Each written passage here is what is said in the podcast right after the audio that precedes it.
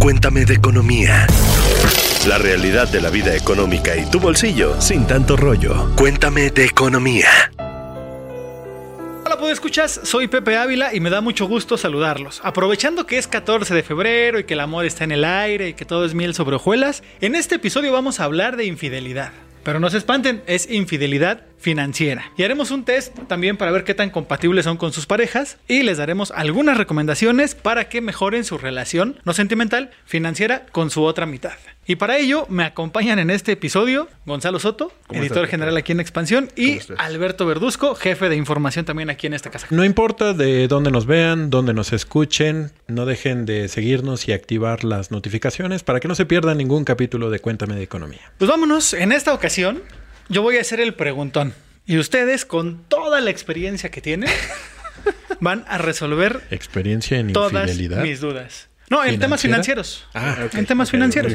Para que nuestros podescuchas hagan todo como se tiene que hacer y no se metan en problemas porque tienen algún secretillo financiero ahí con sus respectivas o respectivos. Y pues eh, les doy unos datitos, ¿no? De acuerdo con el último censo del INEGI, es decir, el de 2020, en México, hace tres años ya, éramos poco más de 126 millones de personas. Y de esos 126 millones, el 53.8%, un poquitito más de la mitad, de 12 años y más, tenían, ya tenían una pareja, ya sea casados o en unión libre. Eso quiere decir que muchos de nuestros escuchas comparten información financiera con alguien más, ¿no? Con su otra mitad. Y ahora, ¿qué es lo que consideran ustedes ser infiel financieramente hablando? Mira, es muy importante siempre el tema de transparencia con las parejas. Y aunque no lo creas y aunque no parezca algo relevante, pues resulta que evitar conversaciones que están relacionadas con el dinero, que están relacionadas con tu ingreso, eh, este tipo de secretos también pueden ser perjudiciales en la relación y pueden llegar incluso a tener problemáticas que pueden derivar o que pueden terminar en el divorcio. Causal de divorcio. Causal de divorcio, correcto. Ok, ahora la siguiente pregunta. ¿Es necesario saber cuánto gana tu pareja? Y obviamente que ella sepa cuánto ganas tú. Necesario, no sé, pero creo que es sano hasta cierto punto. O sea, a ver, eh, creo que sí se- siempre conviene que tu pareja sepa con qué cuentas, ¿verdad? Que sí haya claridad en el terreno de los activos que se tiene como pareja, como familia, ¿verdad? Eh, uno nunca sabe, pues, qué es lo que va a suceder hoy o mañana, el día que faltes o, o- o- o- o vaya, o peor. Y yo creo que sí, siempre es bueno también para saber cuál es tu estatus como familia, ¿no? O sea, realmente a qué puedes aspirar, qué sí es sano, qué no es sano y tener muchísima responsabilidad financiera. Y ahorita que tocas el tema, digo, ojalá nunca pase, toco madera. ¿Tu pareja o tú saben el NIP de su cuenta de banco, de su tarjeta de débito? ¿O sabe que a lo mejor tienen algún seguro, algún plan personal de retiro? ¿Sabe, sabe de ese tipo de informaciones? Eh, NIP, ¿no? ¿Tú, Ok. Beto? Fíjate que hasta ahorita me está cayendo el 20. Yo creo que esa, esa debería de ser la pero- verdadera prueba de amor, ¿eh? No, Pongan ate- pónganse atentos, puedo escuchas. Fíjate que hasta ahorita me está cayendo ¿La llave el de la 20. casa qué? ¿El NIP? Sí, claro. Ah. Ya me preocupaste. Sí, porque- no, yo ya no sé si me quieren en mi casa. No, yo ya me preocupé porque estoy en desventaja. Ella sí conoce el mío. Ok. Yo no conozco el de ella. Ha- Hace unos años, hace como cinco años, estaba leyendo que cuando un hombre se casa, era un porcentaje como del 80% que cambia a sus beneficiarios, ¿no? Ok. Cuando somos solteros, los papás. Ok. Cuando somos casados, la esposa o el esposo y los hijos, ¿no? Pero con las mujeres no pasa eso. Era por ahí del 90% de mujeres que no cambiaban a los beneficiarios. Si tenían a sus papás, seguían siendo los papás. O si quitaban a los papás, ponían a los hijos. El marido, ahí le ve. Y ahora, ¿cómo tocan o cómo hablan de temas financieros con su pareja? Yo creo que Gonzalo dijo hace rato eh, la palabra clave que es por un tema de, de ser sano. Pues son temas que eventualmente se, se irán tocando, ¿no? Este, primero como pareja, cuando, pues es como todo, cuando, cuando sales con una persona, este, vas conociéndola y eventualmente vas platicando de muchas cuestiones más personales, le vas, la vas introduciendo a tu, a tu vida y eso, y eso va a llevarte a que en algún momento sepas qué en qué trabajas, pues cuánto ganas. Pepe, si en tu primera cita le estás preguntando a tu pareja cuánto ganas, está, a ver, no preguntar algo eso. estás Ah, haciendo Nota mal. mental, no preguntar en la primera cita. ¿Cuánto ganas? gana? Ok. En mi caso, bueno, en mi experiencia siempre sale de una manera mucho más casual. O sea, ya después de un rato de confianza, ¿verdad? Pues ya es, este, oye, pues mira, este, cuando, sobre todo cuando empieza a hacer ciertos gastos juntos. Ajá. Ahí es cuando ya empieza la conversación y sale normalmente de una forma mucho más natural. Sobre todo cuando también tienes como crecimientos profesionales, pues compartes con tu pareja, oye, pues me ofrecen tanto, voy a ganar tanto, y ahí se empieza a compartir esa información de una manera mucho más casual. Ahora, si hay la urgencia por saberlo, pues creo que evidentemente Algo anda insisto, mal, ¿no? algo anda mal, ¿verdad?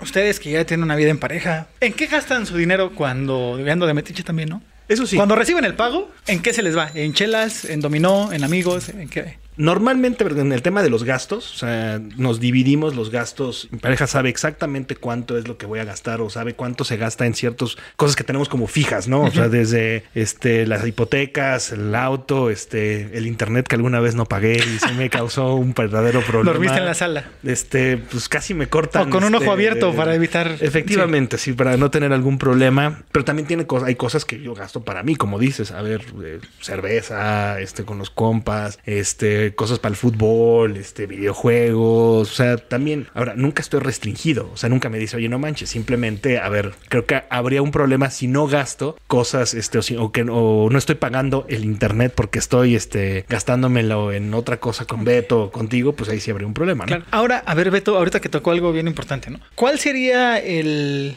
el tope para que tú digas, a ver, yo me, me gasto tanto o me compré tal cosa sin necesidad de consultarlo con mi pareja, ¿no? ¿Qué tipo de gastos ya tendrías que sentarte a platicar con ella o con él, dependiendo el caso, para decir, ¿podemos hacer este gasto? No podemos, nos esperamos, ¿por qué sí o por qué no? Normalmente hay temas que se tienen que platicar porque son de son necesarios, ¿no? Por ejemplo, el- una colegiatura. En mi caso que tengo un hijo, pues sí tengo que sentarme a platicar para ver los alcances que tenemos. A veces entre, entre ambos eh, para la, la colegiatura. Ya para un tema personal, sí trato de ser muy cuidadoso con mis gastos porque sí creo que mandaría una mala señal yo gastando por, por un tema como de endeudamiento incluso. claro. Este, Que me pudiera yo meter en una situación en que no solamente yo me estrese por meterme en alguna, pues en, en algún compromiso de largo tiempo, este, abultado, porque podría contagiarle mi estrés financiero a ella y entonces ahí sí empezamos a meter en broncas a la, a la familia. Entonces sí hay algunos temas que son consensuados como esto que te decía de las colegiaturas y hay otros en los que sí, o sea,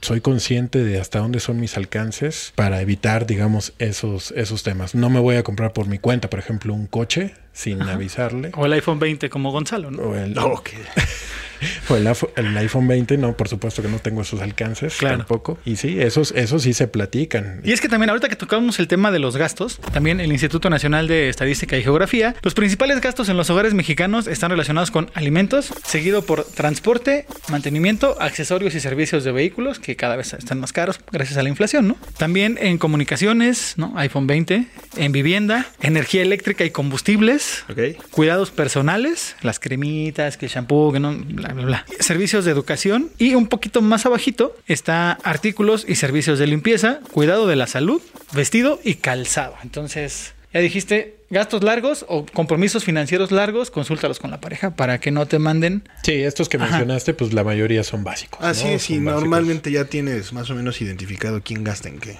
¿Qué tan válido es? Ahí les pregunto a ustedes, o cómo, cómo establecer el porcentaje que cada uno va a destinar para el mantenimiento del hogar. 50-50, depende de quién gana más, quién gana menos, o cómo están ahí Haciendo los lo que luego no hace el SAT, proporcionalmente, de acuerdo al ingreso. En casa, ¿es verdad eso que dicen, en mi casa mando yo? ¿O eso del, de platicar con la, con la pareja es nada más para terminar diciéndole, sí, mi amor? No, a ver, a llegas, llegas a cierto consenso. O sea, creo que vas, a ver, si tengo que tomar una de las dos caminos, creo que es más bien la segunda. O sea, porque tampoco puedes imponer absolutamente nada independientemente del ingreso. O sea, más bien es un consenso para vivir en santa paz. Sí, sí, sí. eh, Él nada más asintió con la cabeza, Beto, y- pero comprométete con esta ahora sí. No, sí, es que yo, yo, yo comparto, yo comparto. Sí, sí hay que Estoy de acuerdo con mi que elegir una de las dos a fuerza, sí es la segunda, Sí, definitivamente. Ok, o sea, ok. ¿Qué tan importante es el ahorro en común? Y si ustedes tienen un, un ahorro con su pareja y aparte uno individual, que también creo que sería muy sano, ¿no? sí, lo ideal es que, que haya también ahorros individuales y un ahorro colectivo. Ok. Yo sé que, yo sé que suena bien complicado porque va, va a haber algunas personas que van a decir, pues ni ahorrar. Yo solito puedo. Este es muy común escuchar eso. Pero sí, cuando estás en una situación de, de pareja, sí lo ideal es tener estas dos, dos fórmulas, ¿no? La individual eh, y, un, y, Y una la colectiva. Perfecto. Pues, pues escuchas, antes de irnos ya con el test, que seguro es lo que están todos esperando, les recuerdo que si este les fue útil o consideran que les sirvió, compártanlo con alguien que sienten o piensen o ya les dijo que tiene problemas con su pareja justamente por estos temas financieros, por guardarle algún secretillo, algún, alguna pecata minuta que no consideró tan importante, pero su otra mitad sí. Compártanles este episodio porque seguramente les ayudará para salvar su relación. También suscríbanse al canal de YouTube y denos cinco estrellitas, sí, cinco, en cualquier plataforma de audio o en YouTube si es que nos ven por video. Y ahora sí, vámonos con el test. Pregunta número uno. ¿Quién dice yo? Va, Gonzalo. ¿Conoces el ingreso mensual de tu pareja? Sí. Perfecto. Pregunta número dos va para Beto. Cuando recibes tu quincena, ¿en qué la gastas? A una parte sí se va a servicios, pago de servicios o, par- o los, los gastos fijos, digamos. Y un 5 o 10% es esparcimiento, Por eso tienen que escuchar Cuéntame de Economía para poder utilizar términos como se va a bienes y servicios Sí. y ser lo, esa es la mejor no respuesta de la historia de la humanidad. Extraordinario, Internet, Beto. agua, luz. Ah, no, muy bien, muy bien. Claro, bien bajado ese balón, Beto. Gonzalo, te toca. ¿Respetan el presupuesto que definen cada mes? ¿O de repente sí se alocan? De y- repente sí nos alocamos. Y ahora, Beto, algo bien bueno aquí. Cuando salen a cenar en plan de novios, ¿quién paga la cuenta? Cuando yo llegué a estar apretado económicamente, ella me invitaba y cuando yo sé que ella está apretada, yo invito. Eh, afortunadamente hay un tema que incluso sin necesidad de yo pago, tú pagas, quién paga la que sigue, o sea, sin- sabemos cómo estamos en nuestra situación Ok. y eh, sin, sin decir nada, paga el que sabe que, Ok. que puede y quiere. Y ahora, Gonzo, ¿tú y tu pareja tienen alguna meta financiera que quieran cumplir? Sí. Y ahora, Beto, ¿cuentan con un fondo de ahorro para solventar algún imprevisto? Sí, claro. claro, Eso también es importantísimo, ¿no? Y ahora, la última pregunta, Gonzalo. Abrimos contigo y cerramos contigo. Si en algún momento, toco madera, alguno de los dos tiene un bache económico, sus finanzas son, y aquí sí te voy a dar este, opciones, desbalanceadas, y no sabes si vas a ir a Monte de Piedad o a dónde fregados vas a pedir dinero para salir de, este, de esta situación, equilibradas o recurren al fondo de emergencia. Si luego lo presta y se comprometen a reponerlo después. Ve, yo creo que estamos ahorita en punto de equilibrio, pero sí hemos llegado a estar más hacia el tema de emergencias. ¿Salieron muy bien?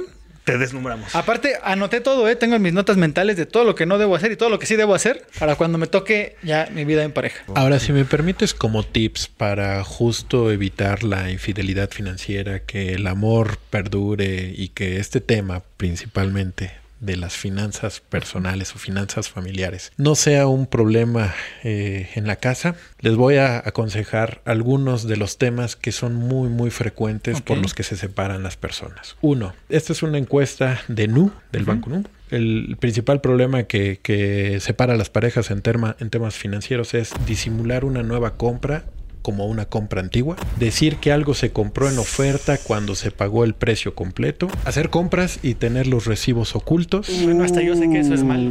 disponer del dinero de ahorro sin decírselo al cónyuge, ocultar los estados de cuentas de las tarjetas de crédito y mentir para encubrir una deuda. Ustedes no los ven, pero todo el equipo de producción que Exacto. nos está viendo, Atrás. todo mundo Sí. este, así se puso. ¡ah! Por favor, eviten esto, platiquen transparencia, de verdad van a evitarse unos dolores de cabeza.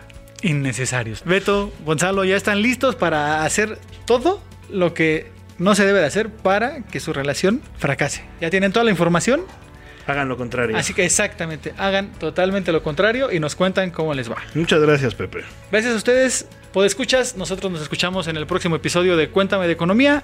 Hasta la próxima. Cuéntame de Economía, un podcast de expansión. Disponible todos los lunes en todas las plataformas de audio. Bienvenidos a la Revolución de la Riqueza, el podcast en donde aprenderás que crear riqueza no es magia negra, crear riqueza es una ciencia. En este programa comprenderás que la verdadera riqueza es holística y te daremos herramientas para conquistarla. Síguenos en redes sociales en arroba Javier Morodo en Instagram, Facebook, Twitter, LinkedIn y en todas las redes sociales. Suscríbete también a mi newsletter en mi página javiermorodo.com en donde todas las semanas vas a recibir información sobre mercados financieros, negocios, tecnología, well-being, conciencia y también tips para ganar el juego del dinero.